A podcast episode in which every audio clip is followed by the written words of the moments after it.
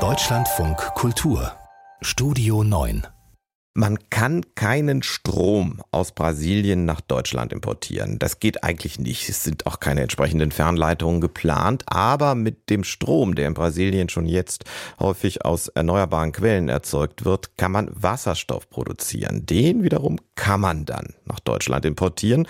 Und deshalb ist Brasilien so ein wichtiges Land für die Bundesregierung. Und deshalb hat da jetzt auch die Südamerika-Reise von Robert Habeck begonnen. Jörg Münchenberg begleitet ihn dabei. Es ist vielleicht ein Schlüsselsatz für diese Südamerika-Reise, auch wenn sie gerade erst begonnen hat. Von einem Neustart, von einem Fenster der Gelegenheiten für die deutsch-europäisch-brasilianischen Beziehungen ist zwar immer wieder am ersten Besuchstag in der aufstrebenden Wirtschaftsmetropole Belo Horizonte die Rede, doch die ganze Erleichterung über die Rückkehr von Lula da Silva ins Präsidentenamt von Brasilien bringt Wirtschafts- und Klimaschutzminister Robert Habeck am Nachmittag auf den Punkt. Und man kann sich nur bedanken dafür, dass es eine Regierung gibt im eigenen Land, die sagt, unser Regenwald wird jetzt endlich geschützt. Es ist eines der hoffnungsvollsten Zeichen, Erklärungen die eine Regierung in den letzten Jahren gemacht hat. Ich jedenfalls kann Tränen in die Augen bekommen, dass eine Regierung das Ruder so rumreißt. Die Hoffnung auf eine neue enge Zusammenarbeit mit dem rohstoff- und energiereichen Brasilien zieht sich wie ein roter Faden durch das Besuchsprogramm. Habeck und sein Reisebegleiter Landwirtschaftsminister Cem Özdemir umgarnen und loben ihre Gastgeber bei jeder sich bietenden Gelegenheit auch nach dem Gespräch mit Rameo Zema, dem Gouverneur des Bundesstaates Minas Gerais. Minas Gerais ging schon viele Initiativen aus, weit über ihre Region hinaus, nicht zuletzt was die Architektur angeht mit Oskar Niemeyer.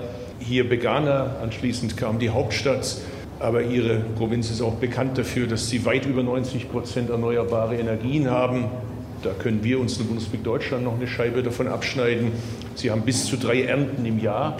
Das heißt, sie sind in höchstem Maße produktiv. Brasilien lockt aus Sicht der Bundesregierung, aber auch der mitreisenden Wirtschaftsdelegation mit Superlativen.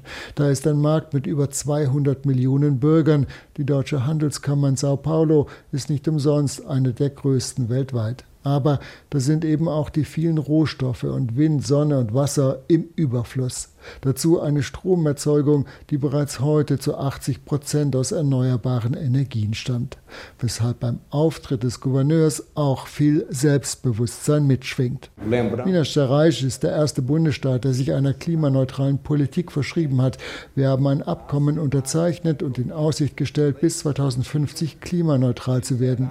Wir haben sehr viele Public-Private Partnerships hier und viele Privatunternehmen kontrollieren heute andere Unternehmen und helfen ihnen dabei, die Umweltstandards zu erhöhen. Brasilien könnte auch einmal ein wichtiger Exporteur von grünem Wasserstoff auch für Deutschland werden, weshalb sich Habeck auch vor Ort informieren will.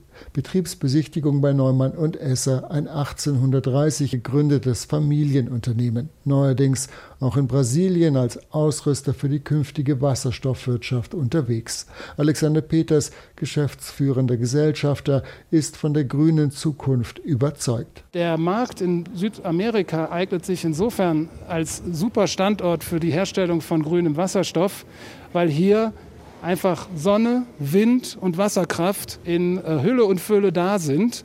Und äh, das gilt nicht nur für Brasilien, das gilt eben für ganz Südamerika.